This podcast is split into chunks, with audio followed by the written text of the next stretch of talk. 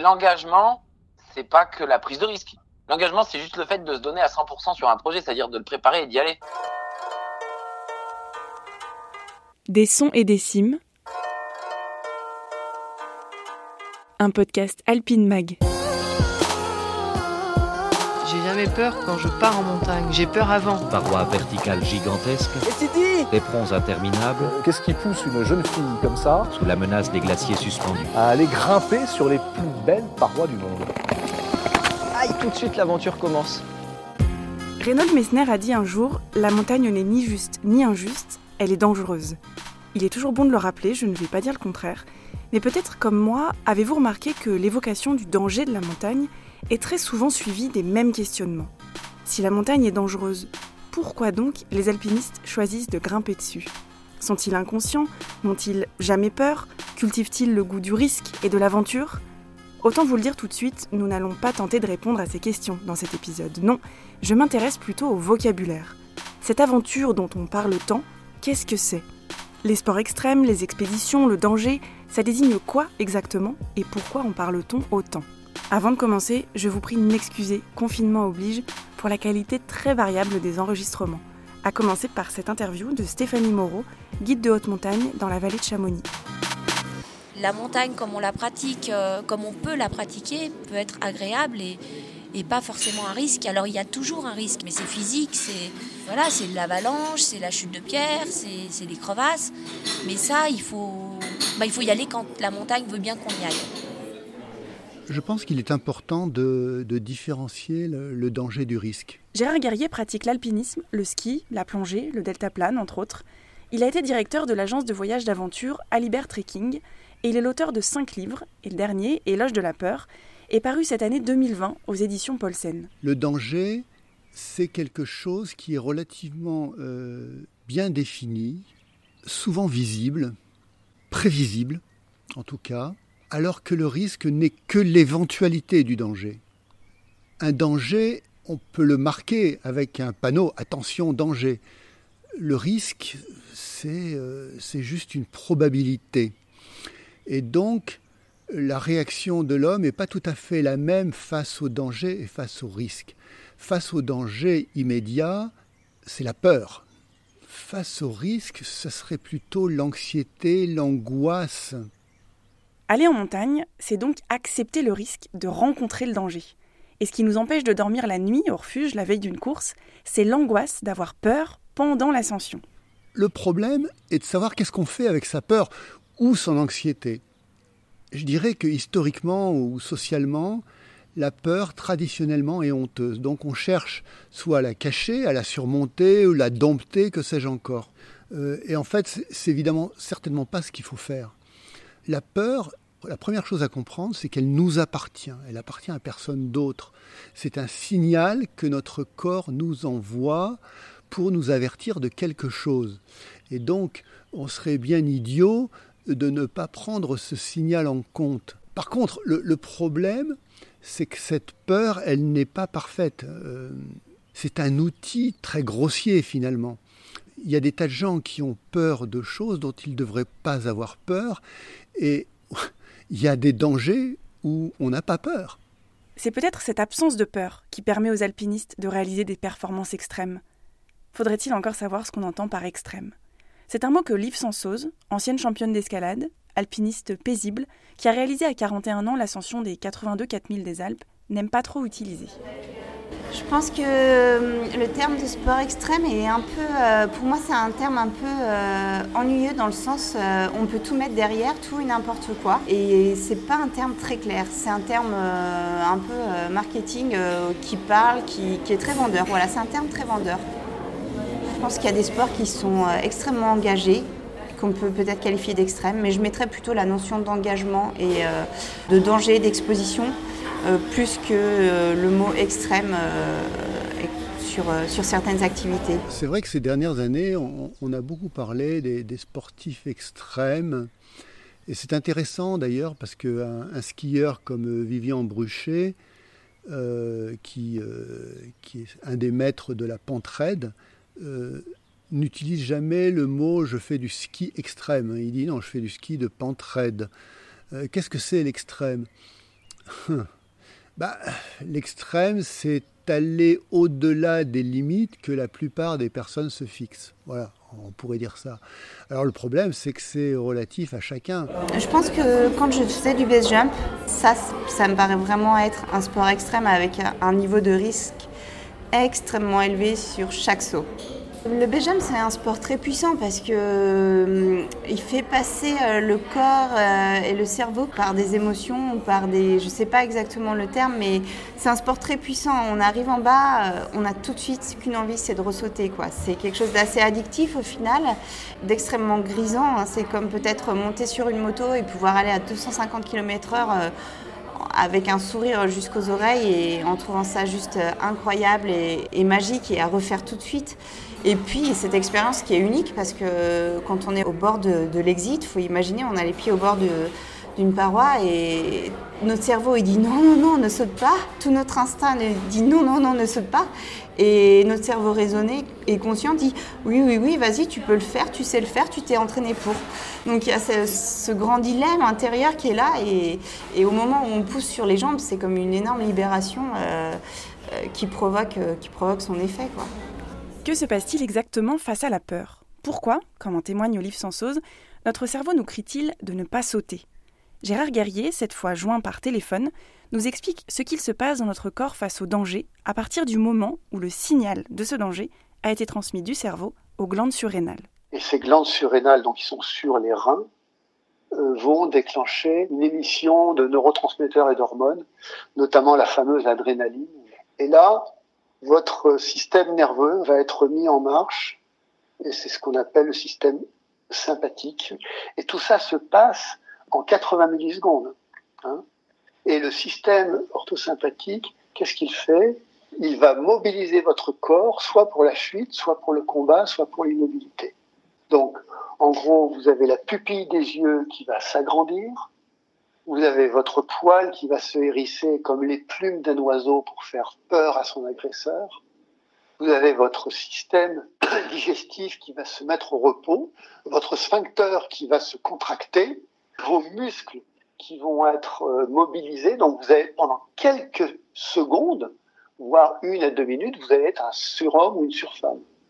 Eh bien voilà, voilà pourquoi le risque nous fascine, voilà pourquoi on va se frotter au danger avec autant de plaisir parce que la peur fait de nous des surhumains. Vous trouvez ça un peu facile? Eh bien, vous avez raison. C'est très désagréable quand même, hein, globalement, tout ça. C'est pour ça que les gens qui disent je suis drogué à l'adrénaline, c'est du pipeau. Euh, l'objectif, c'est de vous sauver, vous sauver à n'importe quel prix, au prix de l'inconfort. Encore une fois, ça dure pas très longtemps, parce qu'au bout de deux minutes, votre corps, eh ben, il faut qu'il revienne à la normale, parce qu'il va s'épuiser. Et là, le, le, système vagal revient à l'inverse, et c'est là que euh, vos tripes vont se dénouer, que votre sphincter va s'ouvrir. Et en gros, c'est là que les gens font dans leurs pantalons. C'est là aussi que vous allez pleurer éventuellement. Bon, vu comme ça, personne n'a envie de ressentir la peur, la vraie. Et pourtant, certains en vantent les vertus. Il y a quelques années déjà, j'avais demandé à Paula, qui pratiquait alors la highline à haute dose, s'il lui arrivait d'avoir peur lorsqu'elle s'est lancée au-dessus du vide. Elle m'avait répondu que le fait d'avoir peur, c'est ce qui te fait entrer dans un état de méditation. Si tu n'as pas peur, tu n'as pas besoin de concentration. C'est parce qu'on a peur qu'il faut être vraiment concentré et essayer de créer une bulle pour vaincre sa peur. En highline, c'est donc le fait de vaincre sa peur qui est intéressant. À l'époque, sa coloc Karine, qui avait découvert la highline peu de temps auparavant, entretenait un rapport différent à la peur, cherchant plutôt à la mettre de côté pour réussir à se lever sur la sangle.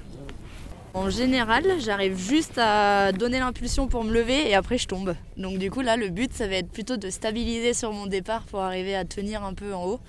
Et après, je verrai si j'arrive à marcher. Mais déjà, rester euh, apaisé et euh, avoir euh, oublié la peur du vide, ça c'est énorme comme sensation. Et une fois qu'on oublie la peur du vide, c'est là qu'il faut arriver à faire son départ. Voilà. Pour oublier la peur du vide, Karine semblait s'en remettre à l'aspect purement technique. Vérifier son baudrier, le positionnement de sa longe, bref, rester dans le contrôle.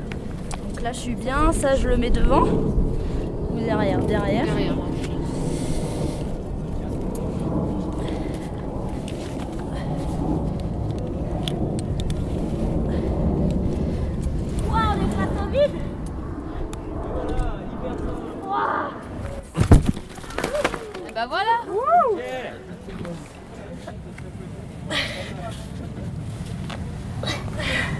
C'est exactement ce que je fais d'habitude. c'est dommage de ne pas se voir progresser. Mais euh, je crois qu'il faut faire plus parce qu'en fait euh, là je mets tellement de temps à, ne plus avoir peur du, vide, enfin essayer de faire abstraction du vide, que du coup euh, après le départ c'est encore, encore un autre travail et je suis déjà fatiguée. Les chutes là c'est hyper fatigant. La peur donc, ou plutôt l'appréhension, l'angoisse face à la possibilité de tomber, explique la fatigue que ressent Karine alors même qu'elle ne passe que quelques minutes sur la slack.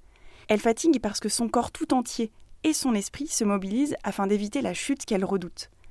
À partir de là, je me suis demandé si c'était pour ça que la highline était souvent considérée comme extrême. Tu parles de difficultés techniques, d'engagement euh, psychologique, tu vois? C'est quoi? Extrême La question, c'est Mathieu Ménanier qui la pose. Mathieu est alpiniste et voyageur. Vous l'avez peut-être vu dans le film The Patan Project, qui raconte les aléas d'une expédition dans un massif reculé du Pakistan. Mathieu Ménadier différencie très justement le physique et le psychologique. Et je lui ai fait remarquer que les disciplines qui fascinent le plus depuis quelques années, ce sont précisément celles qui combinent les deux. Le solo intégral, par exemple, en escalade, connaît un revival médiatique alors qu'il semblait passer de mode depuis la grande époque des années 80. Ouais, mais c'est à double tranchant. Dans les années 80, quand tu faisais ça, t'étais euh, idolâtré. L'extrême, tu vois, les gens roulaient vite sur la route, les gens... Euh, buvez plus, fumez plus, tu vois, la vie était plus extrême, quoi. Maintenant, on est dans une société hyper lisse et Alex Honnold, c'est l'exception. Mais les mêmes gens qui vont le mettre sur un piédestal, je te parle du grand public, hein, qui connaissent pas, qui le mettent sur un piédestal maintenant, ils le critiqueront s'ils se tuent. Alors que dans les années 80, les gars, euh, bon, ben, c'était plus valorisé le risque, tu vois.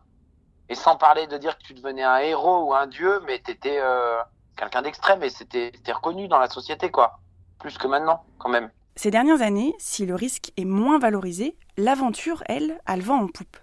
Contrairement aux performances extrêmes et dangereuses, l'aventure semble à la fois accessible et vertueuse. Dans l'imaginaire collectif, l'aventurier, c'est celui qui fait preuve de courage, qui affronte la difficulté avec panache et revient souvent glorieux. Ce qui, selon Gérard Guerrier, n'est pas du tout le cas d'Alex Honnold, malgré son ascension d'El Capitan en solo intégral.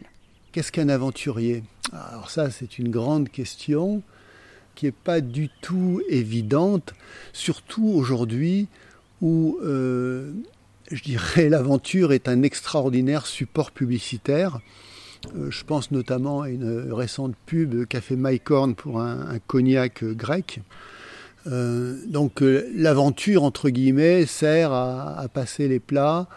Et aujourd'hui, il y, a une véritable enfin, comment dire, il y a tant de faux aventuriers, je pense à Colanta, Man versus Wild, que sais-je encore, qu'il est bien difficile de, démêler le vrai du faux.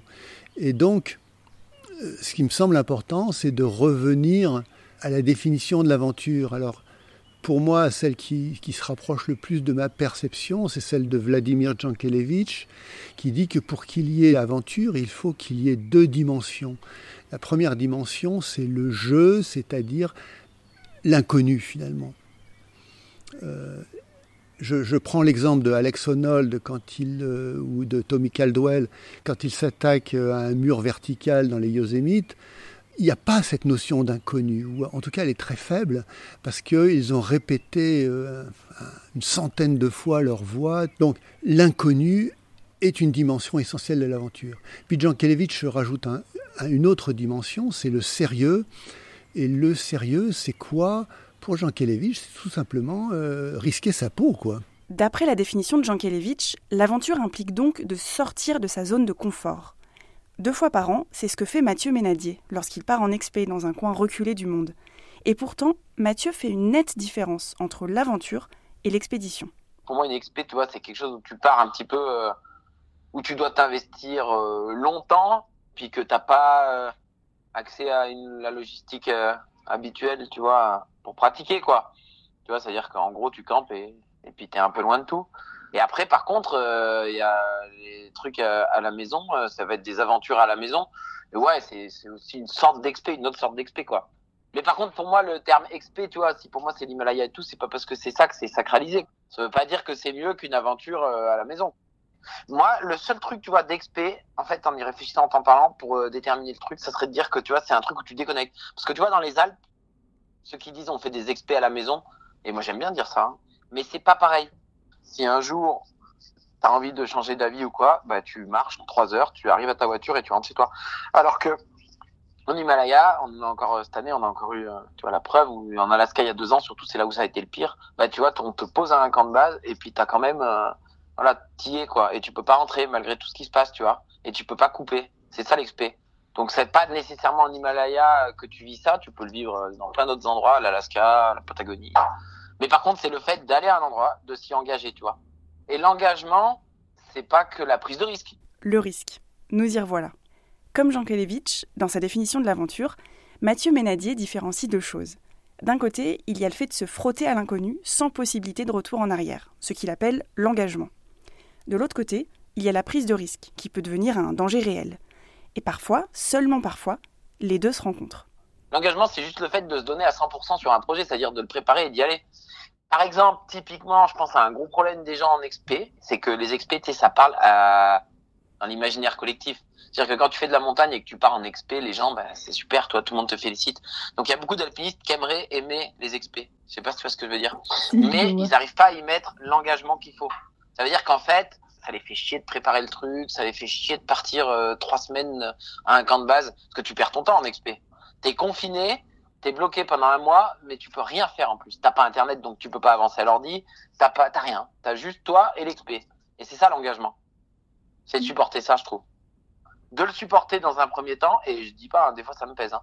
Et puis alors après, le stade ultime, c'est d'arriver à y prendre plaisir. Et tu vois, le seul que j'ai vu qui savait faire ça, c'est euh, Sean Villanueva, tu vois. Si Mathieu Ménadier part en expé deux fois par an, on s'en doute, c'est qu'il sait lui aussi y trouver du plaisir.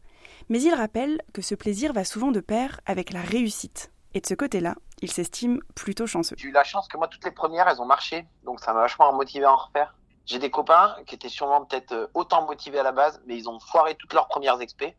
Et du coup, ben, ça les a dégoûtés et ils ont arrêté.